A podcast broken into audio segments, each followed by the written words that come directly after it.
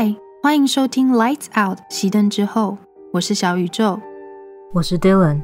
这是一个关于真实犯罪的 podcast，内容可能包含血腥、暴力、性的描写，或者是比较强烈偏激的用字遣词，还请各位斟酌收听。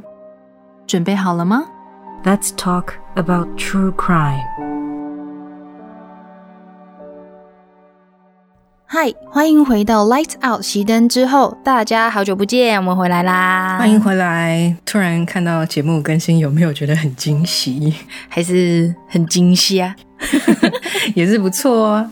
啊，对，这一集节目也是 All Hallows Gala 活动推出的节目之一哦。All Hallows Gala 是由我们两个发起的万圣节特别串联计划，参加这一次活动的节目有哪些呢？有出快 True Crime，台客调查，他说犯罪 She tells True Crime。吞云吐雾的夜晚，法兰克利，故弄玄虚，Dark Forest，暗黑森林，Them，他们的故事，还有我们 Lights Out 熄灯之后，大家都会在十月三十一号晚上九点整推出万圣节的特别篇。嗯听完今天的节目，想要接着听更多特辑的朋友们，在本期节目的资讯栏内会有 All Hallows Gala 活动的网站连接，点进去之后就可以看到所有有参加这次活动的节目特别篇名称哦。喜欢听真实。犯罪内容的听众朋友们，不要错过啦！没有错，那今天是万圣节嘛？大家应该不知道，Dylan 其实非常喜欢过万圣节，没有错。那有没有什么关于万圣节回忆想要分享一下吗？有啊，大概是国小三年级、四年级的时候吧，因为我住的社区会办小朋友的那种 trick or treat 活动。嗯，那我记得当时参加的小女生们。每个都说要扮僵尸啦，但是他们后来都自愿或者是被爸妈打扮成公主了，或仙女了。然后男生都是那种很可爱的吸血鬼，或者是头上贴一张那个便条纸的僵尸，都是那种萌萌的路线啊。今年好像就是流行装扮成 Elsa 嘛，那那个年你呢？你装扮成什么？当年呢，我是带着那个，你有没有看过《惊声尖笑》？有，它里面那个。杀人犯的面具，我当时是戴那个面具，而且甚至它是双层的，有机关的那一种。那我只要在那个斗篷底下捏一个小小的打气帮布，有点像血压计用的那种，然后就会有很多血，我一挤就很多血，这样 哇，很恐怖。然后我拿一把很大的，中间是空心那种塑胶刀子，跟一个骷髅头的糖果篮。哇，哎，其实那整个设定很完整哎，可是超恐怖，你不会吓死其他小朋友吗？就没有其他小孩想跟我一起走啊！我就是被大家背叛啊！真的是 很棒，所以这其实就是你的计划，是不是？光是想那个画面就很好笑哎！前面一个一堆小公主，然后后面就一个超级恐怖又是满头是血的惊声尖笑死神，好恐怖哦！而且那个面具其实蛮大的，然后我当时也是小朋友身高嘛，所以基本上就是一个标准的面具在追人，你知道吗？突然又觉得很可爱，可是也难怪你小时候没朋友了。多谢夸奖。好啦，那今天是熄灯之后的万圣节特别篇嘛，内容模式就跟第一季推出的鬼月特别篇很类似，我们会一人分享一个案件啦。没错，那么今天我要和大家分享的案件就叫做万圣节毒糖果事件。通常在讲到万圣节的时候，大多数人应该都会联想到女巫、蝙蝠、南瓜灯啊、派对。那对于小朋友来说啊，还有他们的父母而言，不给糖就捣蛋这个活动也是万圣节的核心之一。小朋友都会装扮成自己喜欢或者是爸爸妈妈喜欢的角色，提着桶子啊，到社区街道上面要糖果。其实我觉得这是一个可以发挥创意，社区住户之间又可以彼此交流的很欢乐的一个节日啦。虽然说它好像听起来很可怕，那么这个部分的话，其实也跟万圣节它原本的宗旨是有一点点关联的，虽然是跟恐怖的主。题有关，可实际上它并不是那么惊悚的一个节日。这个部分我们就放在后面一点点，再和大家做讲述。好哦，那么这样子欢乐的氛围呢，就在我今天要讲的这个案件发生之后产生了变化。一九七四年十月三十一日，德州哈里斯县内的帕萨蒂纳城，八岁的 Timothy O'Brien 还有妹妹 Elizabeth，他们为了庆祝万圣节，在爸爸 Ronald 的陪伴下，穿着万圣节服装，参加距离他们所居住的 Deer Parks 大概二十分钟不到的帕萨蒂纳社区。这个社区他们举办了一个不给糖就捣蛋的活动。和 O'Brien 一家同行的，还有爸爸的友人 Jim Bates，还有他的儿子。哎，我稍微打断一下，请。美国的帕萨蒂娜是不是有两个？对对对对，没错。那它是哪一个？现在这一个它是发生在德州嘛？那另外一个帕萨蒂娜它是位于加州，所以两个是不太一样的。德州的这一个，因为德州本身位于美国最南端嘛，帕萨蒂娜它有一点像是位于美国最南端的德州的。东南边靠近墨西哥湾沿岸的区块，大家会更熟悉一点的，应该就是休斯顿，也就是我们知道的太空城休斯顿。它也是位于德州哈里斯县内。我们今天要讲述的这个案件发生地点，它就位于休斯顿的东南方。活动期间，他们经过一间灯光全暗的房子，房间里面看起来没什么人，可是小孩子他们就很嗨嘛，还是上前去敲敲门，试试看运气。等了半天，还是没有人应门。所以这些小孩就想说，好吧，可能这户人家没有人在，那么我们就往下一户人家前进。而 Jim Bates 就跟了上去。至于 O'Brien 家的爸爸 Ronald，他没有立刻跟上前，他就是在队伍的最后面。过了不久，Ronald 赶上了一行人，他的手上这个时候就多出了五支 Pixie Sticks。Ronald 说：“哎，刚刚那户人家虽然他没有开灯，也没有回应，可其实他们只是比较晚应门。在小朋友离开之后，屋主其实就有微微的打开一个门缝，然后从里面就伸出一只手，把这些糖果送给了 Ronald。听起来有够诡异。对呀，就很奇怪，那个画面也很怪。而且有一个说法是说，Ronald 他还有特别强调，就是讲说是一个毛茸茸的手，所以我就想。”嗯嗯嗯，怪怪，嗯，OK。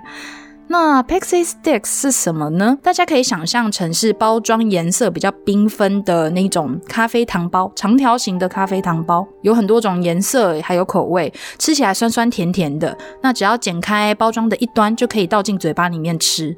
而 Ronald 拿到的这五只 Pixie Sticks 很特别，一般来说，这个糖果大概就是三四十公分左右。可能甚至再短一点，可是 Ronald 他拿到的是五只有六十公分这么长的 Pixie Sticks，这对小朋友来说是就像是拿到那种巨无霸棒棒糖一样，很让他们兴奋。我记得前阵子好像有那种像脸一样大的棒棒糖，好像可能对于很喜欢吃糖的人来说，那是一个很棒的东西吧？我想，嗯。不给糖就捣蛋的活动逐渐接近尾声，夜晚的街道也开始下起小雨。O'Brien 和 Bates 两家人的万圣节活动也就告一段落了。在各自回家休息之前呢，Ronald 就把五只 Pixie Sticks 分别给了 Timothy、Elizabeth 他的两个小孩，一人一只；邻居 Bates 家的小孩一只，剩下的糖果就分送给其他的小朋友。那么 O'Brien 一家就回到了位于他们在 Deer Park 的住处。Timothy 他在睡前获得了允许。可以在这一些糖果里面挑一样出来吃。那有一个说法是说，Timothy 他是自己选择了巨无霸 Pixie Sticks。另一个说法则是说，Timothy 本来选了棒棒糖，可是他的爸爸就用你已经要睡觉了，吃棒棒糖太花时间了，说服他，所以他才又选择了可以快速食用的 Pixie Sticks。毕竟那个都是糖粉嘛，就只要倒进嘴巴里面，很快就可以吃完了。Timothy 他迫不及待的吞了一大口。却发现糖果的味道怪怪的，吃起来很苦。他就跟 Ronald 抱怨说：“哎，很苦哎，这好难吃哦，吃起来好奇怪，怎么会这样？”Ronald 听完之后，赶快给他果汁，让他消除嘴巴那个味道。那在吃下味道怪异的糖果之后，过没多久，Timothy 就感觉肚子传来一阵很强烈的绞痛，他冲到厕所呕吐。然而疼痛的感觉并没有降低，反而越来越强烈。不到一个小时，Timothy 就在厕所因为腹部的剧痛倒地不起。Ronald 见状，赶忙打电话叫救护车，但不幸的是，Timothy 就在送医途中不治身亡。这个突如其来的意外震惊了整个社区。那让家长们最恐慌的地方是，Timothy 的遗体在经过检验之后，发现他的死亡原因是因为氰化物中毒致死。有关于氰化物这个在许多案件或者是推理小说里常常见到的有毒化学物质，人体虽然是有代谢少量氰化物的能力啦，可是如果一次摄入的剂量够高的话，瞬间致死的可能性是。有的，而 Timothy 睡前吃下的 Pixie Sticks，它里面含有的氰化物剂量是足够杀死两到三名成人的。那么，警方就在隔天立刻发布消息，要帕萨蒂纳城的家长没收自己家孩子收到的糖果，把这些糖果转交给警方送验，并且马上展开调查。那他们很快就找到了另外四只掺有氰化物的 Pixie Sticks，其中一只是握在一个熟睡的小孩手里，这个小孩子大概十一岁。幸运的是，因为这个小孩怎么样都打不开包装。有一个说法是，因为这个 Pixie Sticks 它明显就被人动过手脚嘛，是被人先剪开了之后放了氰化物进去，用一个很奇怪的方式包装起来，但是那个小朋友怎么样都打不开。应该说幸好啦，对，幸好他打不开，还好他打不开。对，还好他打不开，没有吃到那些掺了毒的糖粉就睡着了。其他几只则是在 Timothy 的妹妹 Elizabeth 的糖果堆里面，还有友人 Bates 家里面被发现。不仅如此哦，在经过实验室的化验之后，检方就有发现这几只总长快要六十公分的 Pixie Sticks 当中，上层是有大概五公分左右都是氰化物的，太多了吧？超多。真是致死的量哎，是没有打算让吃下去的人活下来的量，满满的恶意。嗯，那么就在警方展开正式搜查的头几天，他们有试着找出当初把这些糖果送给 Ronald 的民宅。知道这个民宅的唯一的一个人，当然就只有 Ronald O'Brien，因为那个时候跟他们同行的 Jean Bates，他印象中并没有人给过他们 Pixie Sticks。但是呢，奇怪的事情发生了。Ronald 他坚称自己想不起来是在哪一条街上，又是在哪一栋屋子拿到这一些糖果的。根据那时候侦办案件的警探 Lanier 所述，Ronald 他就一直不断重复说：“哦，我实在记不得，我那个时候只看得到从门缝里面探出来的一只手臂。” Lanier 警探还有其他远警就对 Ronald 的说辞感到非常的疑惑，也开始有点起疑了，因为那一天这两家人其实就只有在两条街上活动。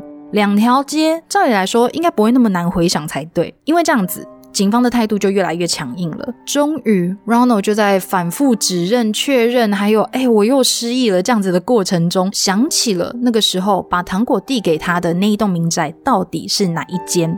Ronald 所指认的民宅主人叫做 Courtney Melvin，可是呢，屋主 Courtney Melvin 他是海港机场的轮班人员。一九七四年十月三十一日当天，他在工作中，一直到傍晚十一点左右才回到家。这一件事情有超过两百名人证可以证实他的不在场证明。而 Timothy 中毒身亡的时间点是当天晚上十点，怎么样讲都不可能。而 Ronald O'Brien 的说辞，还有一连串反复怪异的行为，就让警方对他抱持的怀疑越来越强烈了。就在这个时候。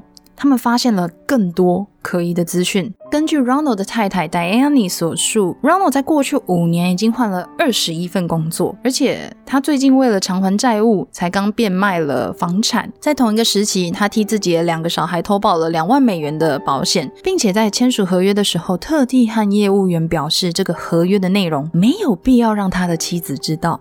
根据 Park City Daily News 在一九八二年十月的报道，除了这一份保险，Ronald 其实在更早之前的几个月就开始替自己的小孩买其他的保险了。太可疑了吧？超级可疑啊！就一连串的行为，你在短时间之内帮自己的小孩投保这么多干嘛？有一个说法是他有几个保险的合约，还跟业务员说：“哎，我要拉高保险金。”就嗯，Why？你嗯，好像仿佛你知道接下来要出了什么事情一样，很奇怪。对啊，嗯。除此之外，还有几个让人很在意的点。比如说，在 Timothy 过世之后的数小时之内呢，Ronald 就打电话给保险员讨论赔偿金的问题。一般来说，好像父母在小孩子真的意外身亡之后，多多少少都还会需要一点时间去平复情绪。嗯，可是为什么他可以这么冷静？他好像就跳过那一段悲伤的那一段。对，不仅如此呢，警方也有发现，事件发生之前，他曾经有跟同事说。未来他的经济状况会有很显著的改善，而 Ronald 的亲人，包括他的妻子在内，都说在 Timothy 下葬之前，Ronald 就已经开始跟他们讨论保险金该怎么花用的问题，非常的奇怪，太可疑了，这个真的非常非常可疑。这一连串停下来，就是有种嗯，不怀疑你，真的好像也说不过去。对啊。可疑的点还不止这一些，接下来这一连串你听完之后，只会觉得，嗯，真的没有办法找到一个理由帮你开脱。一九七四年八月，Ronald 他曾经试图从工作的地方获得氰化物，可是没有成功。同年九月呢，他有打电话给一个任职于化学物品买卖公司的朋友，一打电话过去寒暄一下之后，就开始讨论有关于氰化物的类型啊，可能取得的管道啊。而这个讨论还接着被他带到自己的工作场所，也就是很多人都知道，他就某个时期开始，不知道为什么对氰化物有着非常高的兴趣。那么在十月三十一号的万圣节之前。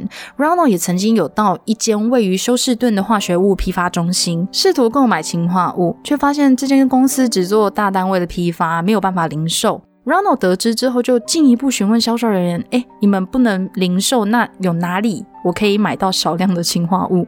而调查小组在搜索 O'Brien 的住宅的时候，也有发现 Ronald 的随身小刀上面有塑料还有糖粉的痕迹，而这一些塑料呢，就跟 Pixie Sticks 上面的包装是。相同的，可是因为那个时候没有办法像现代社会一样可以轻易的调动购物资讯，有些证明就只有纸本，所以一旦销毁是很难留下记录的。因此，警方至今还是没有办法确认或证明 Ronald 是从哪里得到氰化物的。Ronald 在被起诉之后，他的律师也试着用这一点去说服陪审团。警方没有办法证明的话，要怎么样定罪这个人？可是刚刚我们提到的重重疑点，都在法庭上获得相关人员的证实。而这一连串奇怪的行为，也说服了陪审团。所以在最后，陪审团用了不到一个小时的时间，判定 Ronald O'Brien 有罪。但直到最后。Ronald 还是否认毒害了自己的儿子，在被定罪之后也没有放弃上诉，只是这一些上诉都没有成功。一九八四年三月三十一日，Ronald 被判了死刑，他也成为美国第一位被执行注射死刑 （lethal injection） 的犯人。而这起事件呢，在发生之后，Ronald O'Brien 这一个人被称为 The Candyman（ 糖果人）。或者是 The Man Who Killed Halloween，毁了万圣节的男人。因为在这之后，大家都对万圣节产生了很强烈的恐惧，怕自己的小孩子会不会哪一天也拿到了有毒的糖果。Ronald 在死刑执行之前，有留下了他的最后声明。他的最后声明，我大概概略的翻译一下。他说。我们作为人类，确实会犯错误，而这一次死刑的判决，这一次处决就是错误之一。可是，并不意味我们整个司法系统都是错误的。也因为这样子，我原谅所有以任何方式参与我的死亡的任何人。此外，我也对于我在这三十九年的岁月里面以任何方式冒犯到的任何人，我祈求你们的宽恕，就像是我原谅以任何方式冒犯到我的每一个人。我祈祷并且祈求上帝可以包容并且原谅身为人类的我们。我想要让我所爱人知道，我永远爱你们。希望上帝保佑你们所有人。我觉得听完你刚刚说他最后的 statement，如果说这个人。嗯，是无罪的。那他真的是走了一个 like take the higher ground。嗯，但如果他真他是有罪的，讲这些真的是 很假情，很矫情。对，是就很像是我我原谅你们所有的错误，人都会犯错。那那个错有没有包含你把自己儿子毒死呢？这个也是个错吗？这个是你认这个错吗？所以这段话就。这两种可能性会造成这一段话让人家有完全不一样的解读，嗯，也有完全不一样的感受，嗯。可是其实说真的，这件案这个案件呢，我在读一些资料的时候，我也发现。因为我不知道你会不会有这种感觉，当所有的声音都指向一个方向的时候，你会不会觉得反而有点奇怪？我不是在说，我觉得 Ronald 他完全没有错，他确实很可疑。可是因为这起事件在美国太有名了，所以每到每一年的万圣节都一定会被拿出来讨论。而每一次访问的时候，他们都会找当时的检察官或者是当时相关的人员，他们所说出来的话方向跟口径都非常一致。这也许也真的就代表这个人。他对他们而言就是一个，他们只是没有抓到很确切他在哪里买到氰化物的人，但是罪证确凿，对他们而言来说是一个罪证确凿的人。可是又不得不想说，真的啊，他们没有找到任何关于他去哪里购买、取得氰化物的任何证据。嗯，所以你要说这个人到底真的是，嗯，这反正就是给我一个，我我读到后面其实是给我一个非常强烈的复杂的心情的，对。只是对我来讲，我会觉得说，你一开始你为什么会想不起来那栋房子是在哪里？就两条街而已。就是他的他的行径的确真的很可疑，然后他去询问跟氰化物相关的事情也真的很可疑。或许这件案子放到现在会有更多的像科技的进步，他们会。更有方式去，比方说比对你刚刚讲的，在他家找到的那些塑胶的碎片，看跟那些 pixie sticks 有没有吻合，甚至是去呃检验那些刀片上面的粉末，那些糖粉，看看跟这些包装里面的 pixie sticks 是不是一样的。或许在现在他并没有办法这么轻易的就被判决，但是他也是很有可能就被确认被定罪。是啊，是没错。因为照这样来说，假如说真的是他做的话，那他的手法其实蛮粗糙的。对。就感觉好像他是在，感觉他好像有计划，可是演技不好。对，就可以从历代我们看到案件里面，其实是可以发觉到，有一些犯人他们之所以被抓，是因为他们管不住他们那一张嘴。对。很常会听到一些案件被侦破，是因为那个犯人他跑去可能喝点小酒啊，嗨了，就在酒吧大肆的吹吹嘘说他那个时候是怎么杀了那个人，然后他是如何如何做的，他自己去招了一切。而 Ronald 他虽然没有去吹嘘什么，但是他的一切行为其实 就有点像司马昭之心啦，路人皆知，就很想要赶快把这件事情完结，拿到他的赔偿金这样。对，虽然说因为警方他们并没有抓到他有购入氰化物，还有取得氰化物的确切的管道，其他事情都在在的让人觉得，嗯，我觉得这件事情，就算你不是主谋，你一定也有关联，这种感觉难免。那你刚刚有提到他被称为 The Man Who Killed Halloween，毁了万圣节的男人嘛？嗯哼。那在这样的事件之后，美国的地区他们这么注重孩童安全，应该也会对。万圣节这种不给他们捣蛋的活动，会他们有采取其他什么防范措施吗？很多一系列的。根据德州的有毒物质研究中心执行长 Mile Ellis，他在一九九九年十月受访的时候提到，这个事件发生之后，引发了社会大众对于小朋友他们在万圣节跟陌生人拿糖果这一件事情。可能造成的危险产生了一个警觉性，有些家长会开始检查小朋友拿到的糖果是不是安全的，比如说有没有被拆开或者是重新包装过的痕迹。那有一些医院跟单位甚至会提供免费的 X 光测试服务，一直到现在会让民众去确认糖果啊、水果里面有没有异物。那有些家庭是干脆直接禁止小朋友不可以参加不给糖就捣蛋的活动，我们不过万圣节了。那他真的也算是毁了很多人的万圣节，对啊，毁了非常非常多人的万圣节。其实由此可见，这起事件引起的余波有更多是源自于对孩子安危的恐惧了。那久而久之，这样的恐惧就慢慢发酵，越来越多有关于万圣节毒糖果的都市传说，直到今天还是可以在网络上面看到。比如说，有人在自家孩子的万圣节糖果堆里面发现针头、断掉的针、刀片，甚至是毒品。可是这些都市传说所提到的万圣节毒糖果事件都是真的吗？我那时候就找了一下资料，我发现有一位加州大学的社会学教授 Joe Based，他很酷，他就花了超过三十年的时间在研究这一些都市传说，因为他希望可以破解这个迷思。他和团队查证了1958年到1993年之间的报章杂志，就发现到被报道的万圣节毒糖果事件一共有78件。致死的案例一共有两起，有确切证实是真的的事件，就只有这两起致死的案例。那么另外七十八件呢？在 Best 教授查证之后，他们发现这七十八起案件几乎都是恶作剧。当中确实有小朋友是吃了糖果造成身体不适，可是那也是因为他们吃到的糖果可能过期了，或者是小朋友在吃糖果之前有碰触到其他带有病菌不干净的物品，意外把这些病毒吃下肚子之后造成的，并不是像是报道或者是大家想象的那样，是拿了呃陌生人下毒了的糖果吃进去之后引起的。而前面提到的恶作剧，众多事件里面曾经就有发生。一个小朋友，他拿着吃了一半的糖果给他父母看，说：“哎，我觉得这里面好像怪怪的，好像放了蚂蚁药。”而在化验之后，确实这个糖果里面真的有蚂蚁药的成分。可是是在最后事情闹大以后，这个小朋友才坦诚说，蚂蚁药是他放进去的。他没有真的去吃这个糖果，他只是想要吓他爸爸妈妈。这个是捣蛋的部分，真的真的不要这样做，因为有些小朋友他不太知道说这一件事情的严重性，他只是想说哦，好像看到大家很惊吓的样子，很有趣。可是 爸爸妈妈是会吓坏的。对啊，总结来说，除了两起致死案确实跟万圣节糖果有关，但其他的七十八起其实是误传或者是谣传，而这两起因为万圣节糖果致死的案例。其中一起就是今天提到的糖果人事件，另外一起则是一九七零年发生于密西根底特律的事件。五岁的 Kevin Toston，他因为海洛因摄入过量的关系，在昏迷了四天之后过世了。警方就在他的万圣节糖果里面也发现了有海洛因存在，可是就在他们更进一步调查之后。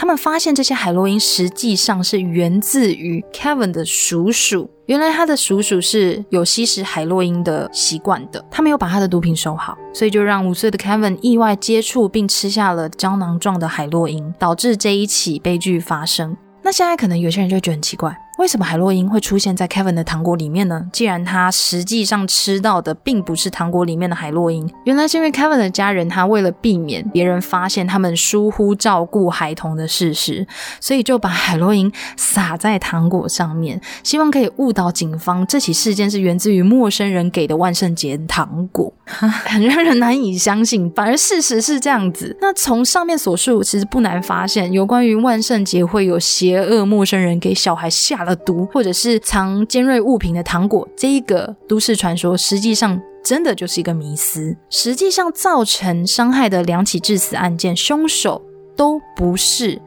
陌生人，而是受害者的家人。包括我们今天提到的糖果人案件，加害人是受害人的亲生父亲。那么一直到现在，其实还是可以看到很多类似的报道。但大多数的报道不是没有经过很确切的查证，就是事后证实跟万圣节糖果没有关系以后，后续的追踪报道没有被重视，以至于有许多人就对万圣节产生了这样子的恐惧。嗯，这样想起来，这真的比较偏向是就都市传说了。对。那当然，如果因为担心，所以想要检查小朋友得到的万圣节糖果，没有问题。毕竟这类事件虽然被证实大多是一个谣传，是一个迷思，可是也没有人可以保证。对啊，小心一点也是蛮好的。对，没有人可以保证这样的可能性是零，只是回归到这个节日的本质。这个节日，它从最一开始最原始的目的是为了庆祝丰收，到最后面演变成了为了赶走四周游荡的妖魔，去打扮成动物或鬼怪的传统，来到近代逐渐变成一个更着重在展现创意的有趣节日，不论是装扮上的创意，还是恶作剧的创意。但这里还是要说，恶作剧无伤大雅最重要哦，不然造成真的伤害就不好玩了。那毕竟万圣节嘛，也是可以很有趣的一个活动。也希望大家在听完这一个案件之后，嗯，不要太过恐惧，有所警觉是好事。但如果过度紧张的话，没有好好享受一下这个节日的话，是一件蛮可惜的事情。那么以上就是我今天想和大家分享的万圣节毒糖果事件。好，那刚才听完了毒糖果的事件之后，接下来我想要跟大家分享一个隐形人的案件。嗯哼，今天。我要讲的这个案件地点是发生在加拿大温哥华，它这是一起悬案了。一九八九年的六月八号，在温哥华的 Richmond 地区，有一具女性尸体被人发现是倒卧在一栋废弃住宅的前院里面。鉴定之后呢，发现死者是四十四岁的 Cindy James，她的双手跟双脚都被反绑。然后颈部是被黑色的丝袜紧紧的勒住。在法医验尸之后呢，他们有在他的体内找到了很大量的药物残留。根据 The Royal Canadian Mounted Police，就是加拿大警方他们的判断，Cindy James 的死因不是意外，而是自杀。哈，听到这个判定，应该会感到很疑惑，因为这样子的尸体被发现的状态，怎么看都不像意外或自杀吧？是啊。那事实上呢，Cindy James 不是第一次出现在警方的视线里面了。在他的遗体被别人发现之前，他已经因为过去有将近差不多七年左右的时间受到无数的恐怖骚扰，这件事情有多次向警方求助了。只是警方到最后都没有找出是谁在骚扰他，而且在这七年、六年多、将近七年的日子里面，哈，他们也渐渐的对 Cindy James 产生了。很大的怀疑跟不信任。那我们先来谈谈 Cindy James 的过去。好了，关于他的出生，其实没有非常确切的记载。那各种不同的资料来源，多少有些出入，包括出生地啊，跟童年时候的个性等等。所以这边我尽力的整理出了大部分资料来源都有提到的共通内容。Cindy James 出生于一九四五年，在加拿大的 Ontario。他的童年据说没有受到来自很严苛的父母的太多的关爱，但是他也没有被虐待。嗯哼。那因为父亲的职业关系，James 一家人常常必须要到处搬家。或许是因为不想让小孩每一次搬家就得经历一次跟朋友分开的那种伤感的过程，所以 James 夫妻从女人小时候就十分的不鼓励他出去交朋友。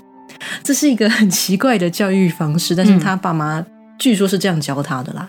那他们家人之间也没有很多很热络的交集。Cindy 从高中毕业那一年，他的爸爸申请到了可以调职去法国的机会。他们一家人都知道，这个是他父亲很多年的心愿，他就是想要带着一家人搬到自己很向往的法国去生活、去定居。但是这一次呢，Cindy 他不想要再追随他父母了。他为了能够让自己留在加拿大独立生活，他申请了位于温哥华地区的护士学校。虽然 Cindy 会在学校放假的期间去法国拜访他的家人，但是除此之外，James 夫妇对于 Cindy 的生活还有交友圈知道的，可以算是很少，非常非常的少。至于他知道的程度到底有多么少呢？那举个例子来说，James 夫妇曾经有收到女儿寄来的信件，那信中是说：“我的未婚夫很不幸的过世了。”但是 James 夫妇连 Cindy 曾经谈过恋爱、订过婚都不知道。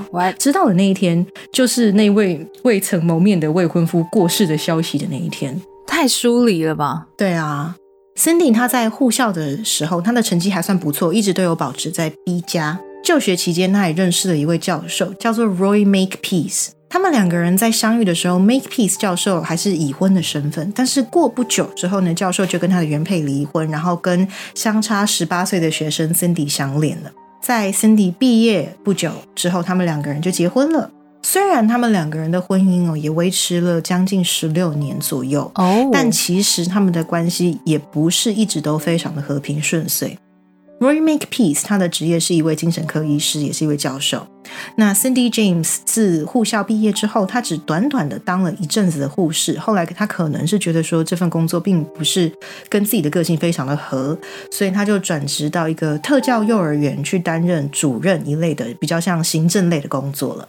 那根据 Roy Makepeace 后来的描述，Cindy James 在结婚后几年就开始有一些忧郁、躁郁或者是被害妄想之类的精神病的症状。两个人呢也多次为了 James 的精神状况问题有争吵，确切的争执原因内容他并没有明说，他基本上就是很概率的跟警察说，我们曾经因为 Cindy 的状态不太好，所以就两个人吵过很多次架，但确切为什么吵，吵了几次。吵得多凶，他就没有再说明了。总之呢，膝下无子的两个人，在一九八二年的七月，最终还是走上了离婚一途。在两个人离婚的四个月之后，Cindy James 开始接到一些不明电话，每一通的通话时间都只有短短几秒，但是内容不是那种无声电话，就是一个很模糊的嗓音，用很低，就像喃喃的念着的那种方式，讲着要伤害他、要杀他之类的话。除此之外，他也开始在信箱里面收到各种用报章杂志上的文字跟图片剪贴跟拼凑出来的威胁纸条跟威胁书信。这想当然啊，让独居的 Cindy James 可以是吓坏了。但他觉得不知道为什么，他后来有跟他家人说：“我觉得这个人并没有要杀我，他只是要吓我。”我不知道他是从哪里来的推论，但当时他是跟他的家人这样说的。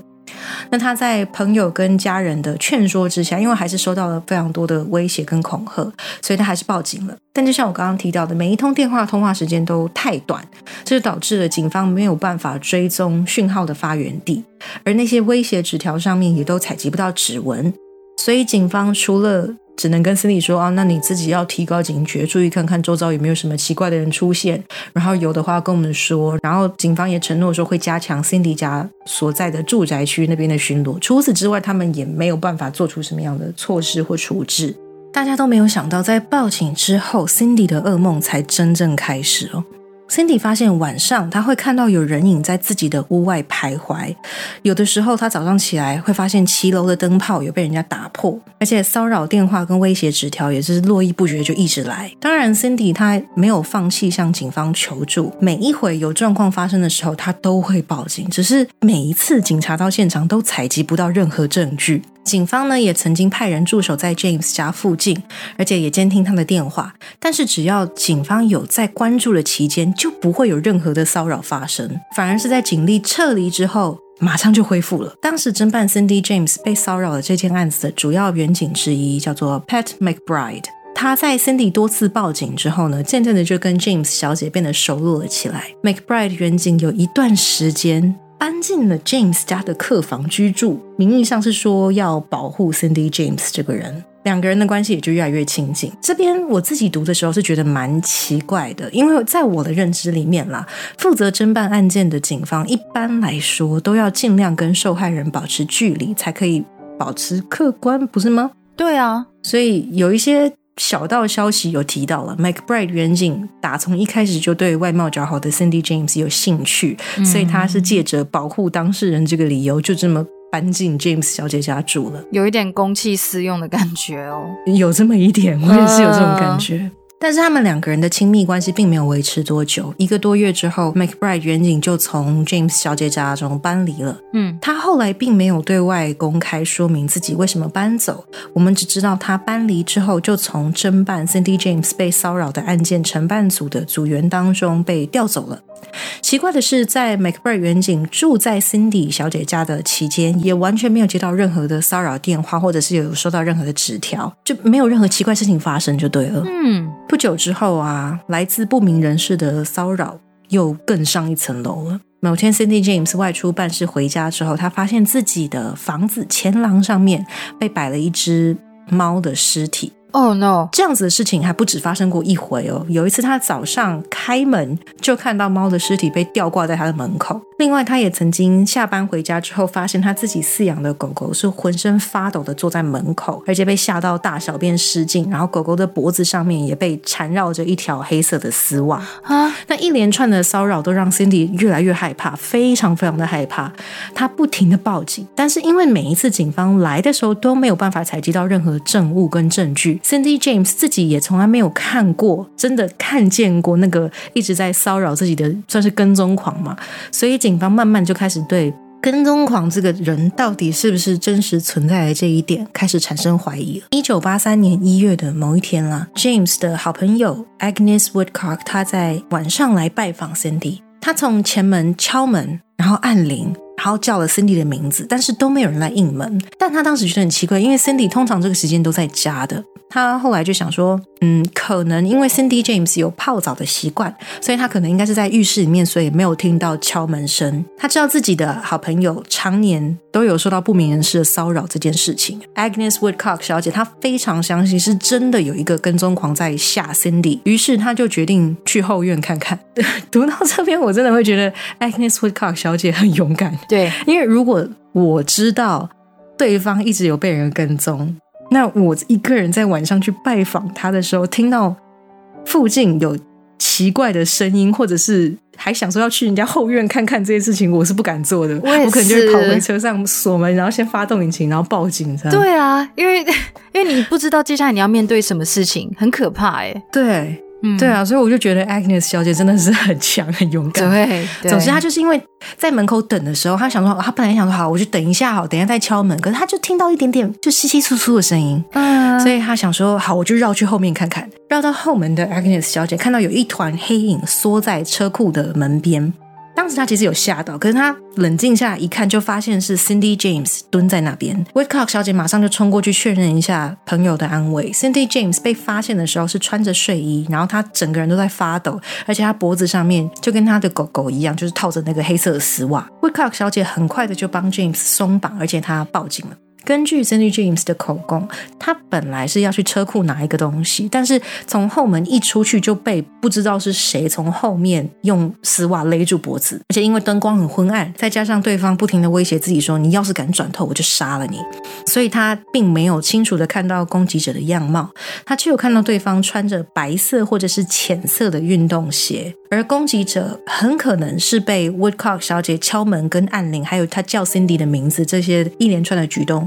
给惊吓到，所以才放弃行凶就逃跑了。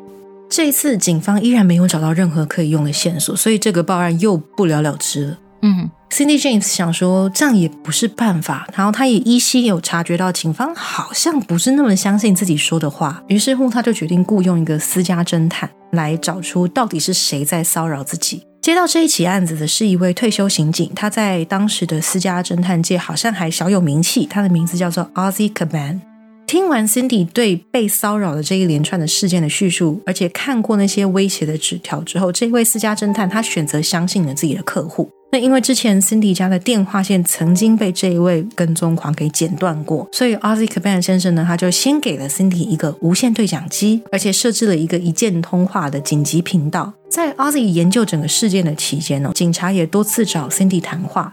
侦探跟警察两方其实都有发现，Cindy James 常常会回避谈论某些事情。嗯，面对关于人际关系还有案情的提问，他常常也会有一种闪躲跟打太极的方式去回应。这种行为让两方的人马都觉得很很不解。根据 k a b a n 侦探的调查，Cindy 对自己的家人好像也没有全部坦白。他的父母会一直鼓励他：“你要勇敢的说出来，勇敢的面对这件事情，我们大家都会帮你。”但是 Cindy 好像总是在顾虑着一些什么，或害怕着些什么，所以他讲话常常就避重就轻。这边或许他有自己的顾虑，但是这样的行为在警察的眼里，对于 Cindy James 身为受害者的可信度，其实有着很大的影响。警方曾经让 Cindy 测谎过。测验结果显示，他并没有在说谎，但是他并没有把全部事情都据实以告。当然，所谓的测谎仪的结果，就现在看来其实是有争议的啦。是，但总之，当时的警方看到这项结果之后，就越来越怀疑整起事件都是 Cindy 自己在自导自演，不然他们不会在几年间那么多次报案之后，第一时间冲到现场，却连一枚指纹都找不到，也不会说每次警方只要一出勤，就完全没有骚扰事件，一撤离。骚扰又立刻开始。对于 Ozzy Caban 跟 James 夫妇而言呢，他们怀疑的方向却又跟警察不一样哦。他们猜想 Cindy 可能是，其实他知道跟踪狂是谁，但是也许他受到了跟踪狂的威胁，又或者是跟踪狂可能握有 Cindy 的什么把柄，所以他才不敢跟大家坦白。嗯，确实有这个可能性。对啊，这两种可能性都是有的，但是因为 Cindy 自己不说，所以真的也没有办法确定。对啊，那在一九八四年的一月，一样是晚上，Ozzy Caban 侦探他通常都会听一听 Cindy James 的无线电，看看有没有什么动静，没有动静他才会去休息。结果那一天，他听到他给 Cindy James 的无线电突然传来一些很微弱的稀稀疏疏的声音，当然他不敢贸然的出声询问对方，就是 Are you OK？okay？Is everything okay？他不敢突然就发生询问，毕竟他其实有考量到，说不定 James 小姐是在屋子里面躲起来，然后想要透过无线电求救。要是他这个时候突然发出声音讲话，反而会暴露了 James 小姐躲藏的位置。嗯，所以他其实考量的算是蛮周全的。他立刻就驱车赶往 Cindy James 家，但是当他抵达的时候，他敲门按铃都没有回应，他就绕着屋子开始走。透过窗户，他看到 Cindy 小姐倒在一楼的走廊。他的脖子上紧紧的缠绕着黑色的丝袜，在不知道 Cindy 小姐是死是活的情况之下呢 k e v i n 赶快的就叫了救护车，也报了警。他没有打破玻璃冲入屋内，因为他不知道跟踪狂或许还躲在屋子里面，也说不定。再来，假如他就这样冲进屋内，也很有可能会破坏任何警方可以采集的可用线索。毕竟他自己也是一个退休员警，这些事情他是知道的，所以他只能在屋外等着，确保在他。抵达现场报警的这段期间，没有任何人离开屋子。没多久之后呢，救护人员就赶到现场。他们发现 Cindy 当时还有呼吸，只是处于一种昏睡的状态。她的身上有很多处深浅不一的刀伤，是从头到脚都有那种大大小小的划伤、割伤那种。她的手掌心被刀子穿过去钉在地上，而且她的刀子上面还戳着一张手写的纸条，纸条上面那一行字是写说：“You're a dead bitch。”天哪！警方在赶到现场的时候，他们发现屋子的电话线被剪断了，但除此之外，他们并没有在现场找到任何可用的线索。又是这一句老话，没有找到任何可用的线索。根据 Caban 侦探的说法，警方说是没有找到线索，事实上是根本没在找。他们连那一张手写字条上面有没有指纹都没有去确认。哈，Ozzy Caban 在 Cindy James 被送医的隔天之后，他有去探望 Cindy，跟警方还有侦探先生说。我没有看到攻击者长什么样子，我对这件攻击事件也没有记忆。他只有感觉到对方从自己的手臂注射了不知道什么东西，然后他就晕过去了。醒来他就在医院。警方这一次很直截了当的跟 k a b a n 侦探说，他们认为 Cindy James 就是自导自演的整起攻击事件，因为院方医院方没有在 Cindy 的手臂上找到任何注射的痕迹。但是 Caban 就无法认同啊，他并不认为 Cindy。像警察说的一样，是自己服下安眠药，拿黑色的丝袜把自己的脖子勒紧打结，然后自己拿刀从头到脚多处刺，又划又割，然后再用刀把自己捏造的威胁纸条刺在自己的手掌，钉到地上，然后按通无线电通知侦探，然后再昏过去。这这一切听起来都太荒谬了。要说 James 小姐自己做出这一切，真的是很牵强，也很不可思议吧？对啊。在这一次的攻击事件之后啊，Cindy James 就终于下定决心，自己要搬家、改名、换车牌，然后把他的车子也重新烤漆一次。然而，他的威胁跟骚扰只有稍微暂停了一段时间之后，又开始了。a s i Caban 这位侦探，他没有放弃追查，他还是一直在追这个跟踪狂的事情。警方也还是不相信 James 小姐所说的一切。长年累月这样的折腾，让 Cindy 的忧郁症跟恐慌症都复发了。想想也是啦，在那种根本就是无处可躲，然后报警还要被警察质疑的情况之下，你真的你要精神状况一直维持很稳定也很困难啊。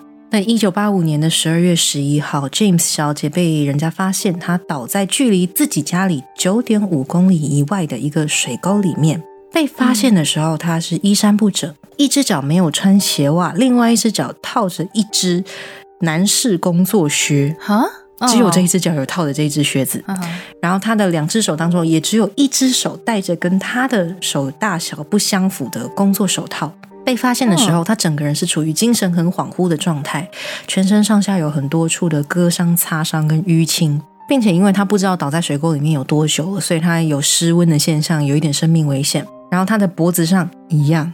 缠着紧紧的一条黑色丝袜，他被紧急送医，在神志恢复比较清醒之后，Cindy 还是跟大家说，他什么都不记得，他不记得攻击者的长相，对整起攻击事件也没有半点印象。警察还是一样认为 James 小姐是自导自演，所以他们并没有给予这起案件有多大的关注，一样就是录了口供，到医院拿医生开好的验伤证明，就记录一下就离开了。嗯，刚才有提到 Agnes Woodcock 小姐。她非常担心自己的好朋友，于是，在两起攻击事件之后，她就开始跟自己的先生 Tom，他们两个人就时不时会去 Cindy 家陪他住一下。因为跟踪狂似乎只有在 Cindy James 独处的时候才会有所行动，那所以他们去 James 小姐家住的时候，Cindy 就可以好好的睡上一觉。某一天晚上，Agnes 跟 Tom 两个人都在 James 家借宿的时候，居然打破以往的常规，发生事件。关于这起事件，有三种说法。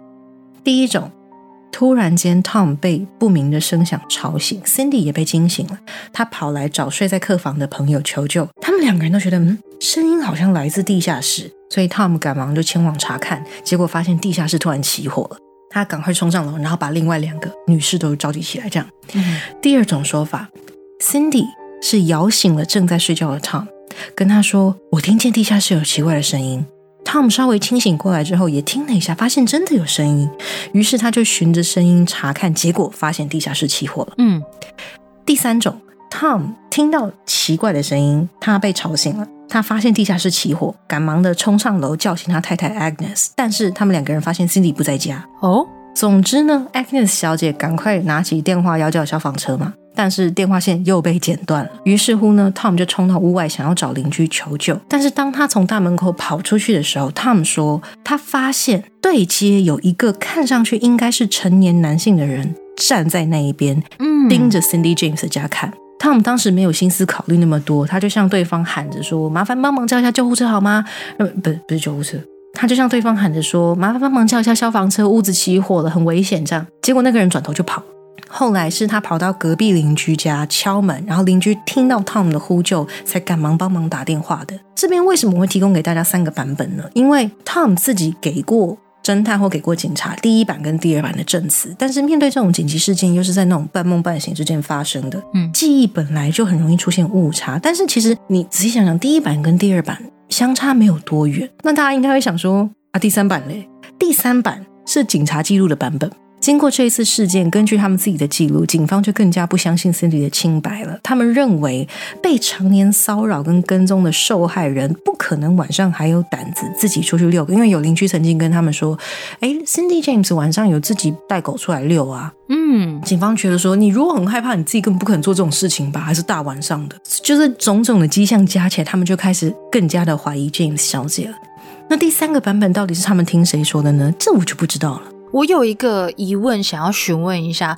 第一个版本是说，Tom 被不明声响吵醒，Cindy 也被惊醒。嗯。跑去找客房的朋友求救嘛？嗯，那后来你有提到说，他们发现地下室起火，就就冲到楼上去叫醒另外两位，是指哦，不是，是 Cindy 被惊醒，然后去找 Tom 跟 Agnes，然后 Tom 自己下去查看，嗯，然后他发现起火了，所以就跑上去把 Cindy 跟 Agnes 都召集起来。哦，就屋子里面只有三个人在，但是下去地下室看的只有 Tom，哦，跑出去求救的也只有 Tom。哦，所以第一个版本他。里面并没有再有另外两位人在，不是不是，屋子里面就只有 Cindy、Tom 跟 Agnes 三个人在。哦，原来如此。这一次的事件之后，Cindy 的精神状况就更加不稳定，他的家人啊、朋友还有心理咨询师都担心他可能随时都会有崩溃的危险，嗯，甚至是会有自杀倾向。于是乎，Cindy 就听从大家的建议，住进了当地的一间精神病院治疗。他在精神病院里面待了整整十周，这段期间他没有受到任何的骚扰，也没有接到奇怪的电话。出院之后呢，他终于向大家承认自己其实一直都对案情有所隐瞒，并且他心中有几乎可以确定的嫌疑犯人选。警方在接到通知之后，就马上赶去找 Cindy 谈话。对话之中呢，Cindy James 说，他认定的犯人就是自己的前夫 Roy Makepeace。警方其实也不是没有怀疑过前夫，毕竟这种离婚之后发生类似的像是威胁或伤害事件的案例，其实以前也是有过的。只是 Makepeace 先生在多数的骚扰还有攻击案件发生时，都有很清楚的不在场证明。这一次，警方呢还是有把 Makepeace 先生找来局里谈话。对方除了再次强调自己是无辜的之外，也向警方说出，他身为一个精神科医师，以他专业的判断，认为 Cindy 可能有多重人格障碍，就是所谓的 dissociative identity entity disorder 这件事情。因为如果以某个次人格想要借自杀毁掉主人格跟其他的人格这个推论去想的话，完全就可以解释为什么 James 小姐对每一起攻击事件都没有记忆。再加上这一段期间，Makepeace 先生也接到过几通骚扰电话跟收过威胁纸条，本来就不怎么相信 Cindy James 的警方，很快就解除了对 Makepeace 先生的怀疑。关于骚扰电话，Makepeace 有把其中的几通用录音机录下来，网络上找得到，我们会把链接附上给大家。听起来蛮毛骨悚然的。OK，大家自己要斟酌收听。一九八九年的五月二十五日，从 Cindy James 接到第一通无声电话开始，差不多六年多，将近七年的时间，就在这么长的时间之后，他这一次失踪了。同一天呢，有一个版本是说他的车是在商场的停车场，另外一个版本是说是在他居住的住宅区附近的停车场。反正就是可能在这两个地点的其中一个地方被发现了。这一次也是提供两个版本给大家，因为资料上不是 A 就是 B，但这两个地点都有被提过许多次，所以我这边就是把两个地点都说出来。车子内有一袋同日才刚刚采买的生活用品。其中包含了一些生鲜食品、食物收据，还有一个包装好而且附上卡片，好像是要送给亲友孩子的一个礼物。而驾驶座这一侧的门上，还有车门打开之后下方的路面上，都有发现一点点的血迹。啊，警察。Ozzy Caban 侦探 Cindy James 的亲友跟家属都开始在全程找他，但整整两周都没有任何消息。十四天之后，有一位道路施工的工人，他工作上面及时就是尿遁，所以他跑到一个废弃的民宅，他想说他要想要去那个废弃的屋子后面小解，但是。他在跑到那一栋住宅之后，就发现前面的草坪上面躺着一个人。靠近一点看，就是我们刚刚开头提到的，是一个女人的尸体，就是 Cindy James。Cindy James 的遗体被发现的时候，她的身上一样有很多处的外伤跟淤伤哦。她的双手双脚都被反绑，手臂上有针孔注射的痕迹，而且脖子又有一条黑色丝袜紧紧的把她的脖子勒住。车子被发现的地点到 Cindy James 被发现的地点之间的距离约莫有十五公里。经过法医鉴定，James 小姐的死因并不是被丝袜勒到窒息，而是用药过量。法医在她的体内测出了超过致死量十倍左右的吗啡残留，而且推论说他在失踪当天就身亡了。看到遗体这样的状态，警方本来要以自杀结案，我觉得很不可思议。这样的情况你怎么会以自杀去结案呢？但他们一开始。的确是这么断定的哦，因为他们认为 James 小姐可能是自己服用过量的吗啡以后，自己走十五公里到这一栋废弃民宅的前院，自己在这一路上制造出一身的伤，自己用丝袜把脖子勒紧，自己把双手双脚反绑，在药效发作之后，自己就倒在了这个位置就死掉。嗯，好怪，他们是这样推论的，你是不是也觉得很不可思议？对呀。我也觉得很奇怪。那 Ozzy Caban 这个侦探跟 Cindy James 的亲友们，当然就完全没有办法接受这个说法。一定的，因为第一点，如果 Cindy 是有计划要自杀的，他应该不会去超市采买那一些生鲜食品，也没有道理买礼物。而且他们在 Cindy 失踪之前，曾经有跟 Cindy 保持联系过，他完全都没有任何的要自杀的迹象，除非他藏得很好，不然就是所有人都没有察觉。第二点。法医并没有在 Cindy 的消化系统内找到药丸的残留，因为警方主要的推断是说，他可能是吃下大量的吗啡，嗯，然后在胃里面开始溶解消化之后，他才昏过去，药效才发作，所以他是有时间从车子走到十五公里以外的地方去的。但法医推断不是这样，因为他的胃跟消化系统跟肠道内并没有找到任何的药片或药丸，嗯，再加上手臂上注射的针孔。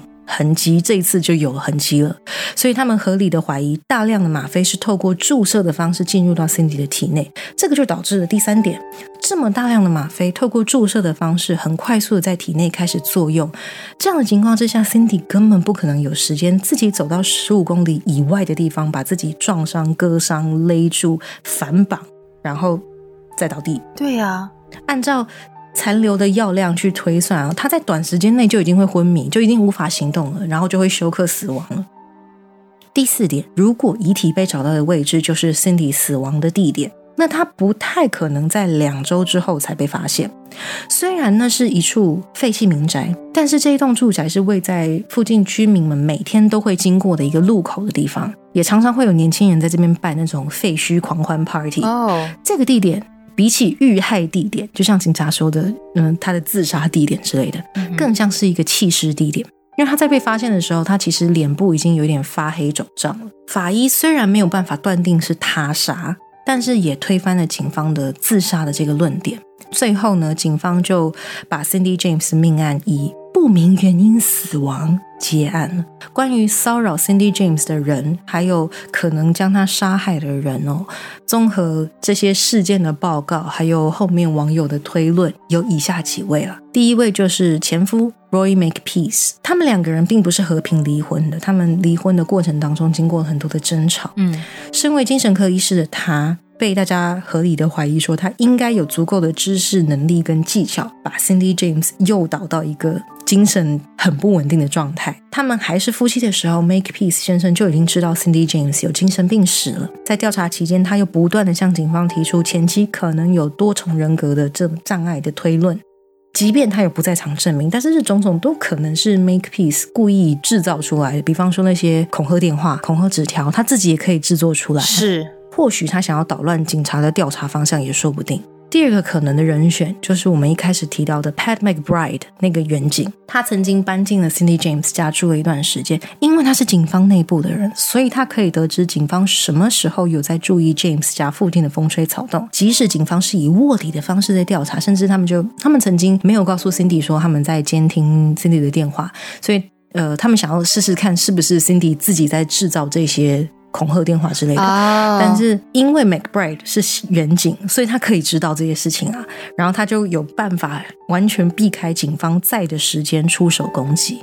虽然跟踪还有骚扰 James 小姐的可能不是他，但是 McBride 搬离 James 家之后，也可能由爱生恨，加上他知道骚扰事件。他大可以利用这一点，做出后来的种种攻击事件，然后推到那个跟踪狂身上。确实，有一个小道消息指出啦，多年以后呢，Pat McBride 有结过两次婚，两次他都有家暴倾向，然后都是被申请保护令离婚的。哦，所以这也是一个可能性。第三个可能的嫌疑人是一位不具名的女性。根据 Cindy James 几位不愿意透露姓名的幼儿园的同事，他们有跟警方说，Cindy James 在离婚之后曾经短暂的跟一位女性交往过，后来闹得很不愉快就分手了。会怀疑这个人呢，是因为 Make Peace 先生接到的电话里边男男说话的声音听起来比起男生比较像是女性刻意压低声音在说话的感觉。再加上，因为同性恋这件事情在那个年代并不被社会所接受嘛，所以 Cindy James 或许怕被家人、朋友还有警方发现自己不完全是一个异性恋，所以他才会针对各种调查问讯的时候，相关的人际关系的问题都有所隐瞒。只是这个不具名的女性，因为 Cindy James 的同事也不太记得对方的长相，也不知道对方的名字，所以她从来都没有被找到过。只是传说中有这个人。嗯，第四个可能性就是 Cindy James 自己。除去以上所有他杀的可能性哦，Cindy James 常年受忧郁症跟恐慌症所困，也许一开始的确是有跟踪狂在骚扰他。后来或许因此也产生了被害妄想跟精神分裂，又因为一直怀疑有跟踪狂在监视他，所以他后来都不太敢跟任何人接近了。久而久之，他可能有发现到，每一次事件发生之后，他报警就会有很多人来关心他或关注他，所以他就不断自导自演类似的事件来引起大家的关心跟注意。最后一次，也许他并没有想要自杀，只是不小心失手了。这个也是一个推论哦。我想插个话，嘿，请说。我刚刚在听这四个可能性的时候，越听会越觉得。他的前夫的嫌疑非常大，因为像刚刚你提到第三点不具名的女性的部分，嗯，你有提到说 Make Peace 先生接到电话里面那个声音听起来很像是女生刻意压低说话的声音。假设假设今天 Roy Make Peace 他就是想要把这整个案件导向让警方认为是 Cindy James 他自己自导自演，或者是 Cindy James 他有精神疾病的关系，所以做出这一连串的行为。那么他接到的电话里面，如果声音是女孩子的声音的话，就更能说服那一些警探说：“你看这声音听起来就是女生刻意压低讲话的声音。”那会不会有没有可能是 Cindy James？对啊，所以我我觉得听下来就会有一种，因为大脑是一个很容易被下暗示的。我跟蒂伦曾经有在私下有稍微聊到说，大脑接受暗示的这件事情其实是。比我们想象中的还要更容易的。那他身为一位精神科医师，他一定很理解这一件事。那再加上 Cindy James，他本人又有他的精神病史在。嗯，我觉得听起来真的非常的可疑耶，很恐怖。他真的很可疑啊，非常非常的可疑耶。但自始至终，他都撇得干干净净。对，我觉得这也许就是最可怕的地方。假设真的是假设，他的前夫是凶手的话，那真的很可怕哎。嗯嗯，在事件发生之后，警方似乎不愿意再重新审视 Cindy James 的事件。这边有些网友推测。或许警方最后内部其实也认为 Cindy James 是他杀，可是因为他们前面已经就好像没有认真的去查这件案子这么多年了，他们最后有点像是碍于面子，所以嗯不把这个当他杀去结案哦，就有点像是我们已经错了那么久，我们现在不能够再说我们以前都错的，这是网友的一个推论啦。总之，警方就不太愿意再重新公开去谈论这个案件。但是世人就不会忘记啊，他的经历在当地的居民当中不断的被传开。后来也有媒体把这一起历时将近七年的悬案做成了一个专题报道。Cindy James 的双亲都在近几年相继离开人世了。我曾经有读过一篇布洛格文章，说 Cindy 的父亲是因为癌症还是一些不明疾病过世的。他很像是知道自己命不久矣，所以他曾经对家人还有一直没放弃查清楚事情真相的 Ozzy Caban 侦探有说过：说我临终前会把我知道的一切都告诉你们。嗯哼，但最后他什么都来不及说，就很突然就过世。这是一个部落格里面有写到这一点，所以真实性多少我不太确定了。根据 James 家的亲友所描述，一直到最后，Cindy James 的父母都深深相信自己的女儿一定是被人杀死的，只是他们就真的是等了一辈子，但是都没有等到任何可能的嫌疑人或者是犯人的身份，好难过。哦。对啊，那值得一提的是，Cindy 的妹妹 Melanie Hack 在姐姐死亡之后，认真的开始钻研起了关于案件的一切，包含解剖报告啦、家族。史啊，警方的记录等等的，还有姐姐的交友圈的一些历史。嗯哼，经过多年的研究，他出版了一本书，叫做《Who Killed My Sister, My Friend》。有许多关于 Cindy James 案件的资料同整，都可以在他妹妹架设的网站 MelanieHack.com 上面找到。链接我们也会放在本集的资料栏内，有兴趣的可以去爬资料看看。他有把一些嗯影片记录，还有一些报道文章，还有那些相关的，比方说他所他姐姐以前曾经收到的恐吓的一些纸条，嗯，他都有留存起来，然后都有把它放在他的网站上面。以上就是我今天要跟大家分享的 Cindy James 的案件了。整体案件真的跟隐形人电影有点像，像跟踪者、骚扰者，从头到尾都没有被人家发现。就是在这个骚扰发生的过程当中，他都没有被人家发现。在这种本来应该是最可靠的队友，警方反过来怀疑受害者。后来似乎根本就没有要把受害者当一回事，直到最后还认定被害人是自杀的情况之下，如果真的是他杀的话，我想 Cindy James 应该是很害怕、很绝望吧？是啊，一定的。被跟踪狂骚扰真的很可怕。在这边，我想跟大家分享一下我的一个朋友在国外曾经被人家跟踪的经历哦。他一个人是住一间小公寓，是楼下有警卫，然后要按密码放行的那种公寓。他本来是。偶尔会在要去上班的街上看到一个男生，但是他后来好像越来越常在生活的各个地方碰到这个人，比方说像超市啊、洗衣店啊或百货公司。再后来，他在公寓附近的车站也会看到这个男生，但是他之前从来没有在这一站看到过这个人，而且连续一阵子的上下班都会在同一节车厢看到同一个人站或坐在自己附近，然后有的时候还会跟对方对到眼。然后发现对方在盯着自己看，这样。我朋友因为他是自己住，他他也不敢上前去质问对方啊。嗯。但是他有偷偷拍一下那个人的照片，然后有先通知大楼管理员，就是可能是说这不是我朋友，然后我我我不知道这个人，这人好像在跟踪我，但是我不太确定。如果看到这个人，就是不要放他进来之类的。他可能有先跟大楼管理员通知过了。嗯，这样比较好。对啊，因为他当时他就自己住嘛，除了他通知大楼管理员之外，他好像也没有别的方法。去，他也不知道要通知谁。嗯，我打个岔，因为确实，确实有一些人他们会用一些借口，比如说啊，我是他朋友，我是他男朋友，可是呃，我跟他约好，但是他没回来，所以我可能就在他门口或者是什么地方等他回来。会用这一种借口让警卫去放行，这样子的例子是有的，所以确实这样做是比较好的。因为他刚好有他有拍照，所以他就把照片给那个大楼管理员看。嗯，然后他其实也有去警局说他怀疑自己被跟踪了，有没有什么措施可以采取？但是警察就跟对 Cindy James 说的一样，因为这个可能的跟踪者并没有做出什么会威胁到他生命的行为。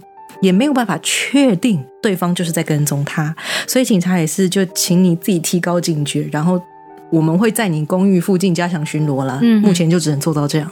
后来有一天晚上，我朋友跟他的几个另外的好朋友在吃完晚餐之后，他们就陪他搭车回家，因为大家都知道好像有这样的状况，所以有点不放心，因为时间有点晚了。那这一群当中就有男有女几个，大概四五个人吧，就一起。嗯，几个人在我朋友家的公寓附近看到了那个可能是跟踪狂的人，他们就好就围着我的朋友，想说好，我们大家陪你一起进去，我们陪你上楼好了。上楼之后呢，大家 后来就决定说，我们陪你住一个晚上壮胆好了。他们就是在在家里，反正就是喝酒聊天、看电影啊，想说大家一起住比较不会那么害怕。就隔天早上差不多十点多，就有人按他的门铃，我朋友就起来看一下对讲机，他。本来要接起来，可是他对讲机看到大楼，就是楼下，他那个对讲机是按通话说，你可以看到楼下那个荧幕是什么站在那边。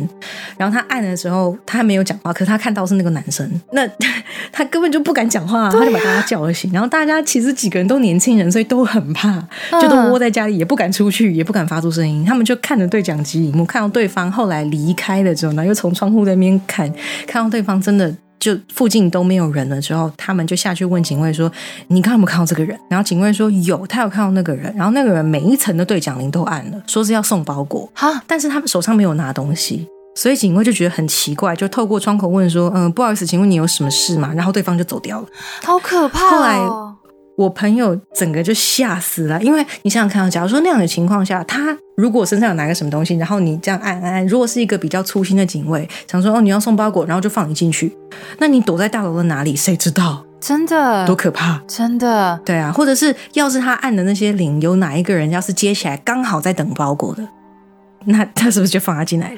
我的天呐！哎哎，大家不要不要学这种事情，不要不要学这种事，真的很可怕！不要！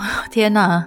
对啊，但后来我朋友是因为他整个就吓死了，他他自己一个人住啊，然后他吓到就赶快搬家了。